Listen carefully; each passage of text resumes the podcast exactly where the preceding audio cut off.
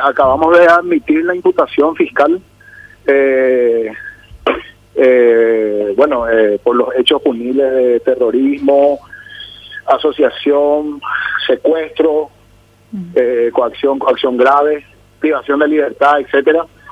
Y bueno, con esto se inicia el proceso a tres personas de mayores de edad, todos, según la imputación integrantes del, del EPP y bueno, se les convoca a, cumpliendo con lo que dice la ley, ¿verdad? Eh, se le convoca audiencia y posición de medida, como la Fiscalía señala, Mabel, de que desconoce el paradero o domicilio de estas personas, eh, directamente hablan de que podrían, de que siguen todavía en la espesura de, los bosques.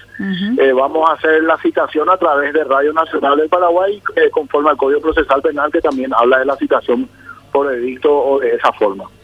Esta citación eh, por este medio estatal va a ser ahora. Sí, ahora vamos a hacer un oficio, eh, Mabel. Vamos a hacer un oficio eh, donde vamos a comunicar que durante tres días, tiene, dice la ley, tiene que hacerse la citación. Esta comunicación. Ok. Sí. ¿Y para cuándo se los convoca, doctor? Se los convoca para el, un poco te digo, el 27, martes 27 de octubre, cumpliendo los plazos procesales que no puede ser antes de cinco días. Y bueno, eh, eh, se presentan, estudiamos sus medidas cautelares o no, sale la, la rebeldía según los justificativos que haya. Perfecto. Eh, ¿La rebeldía también se ordenó, doctor, en ese sentido?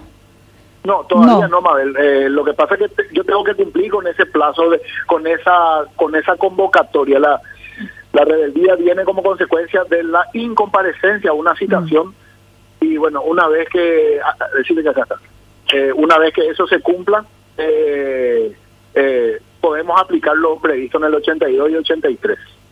Perfecto, doctor, muy amable por su tiempo. sí. por cualquier cosa para, para que no creas que hay una parte de la, historia que no...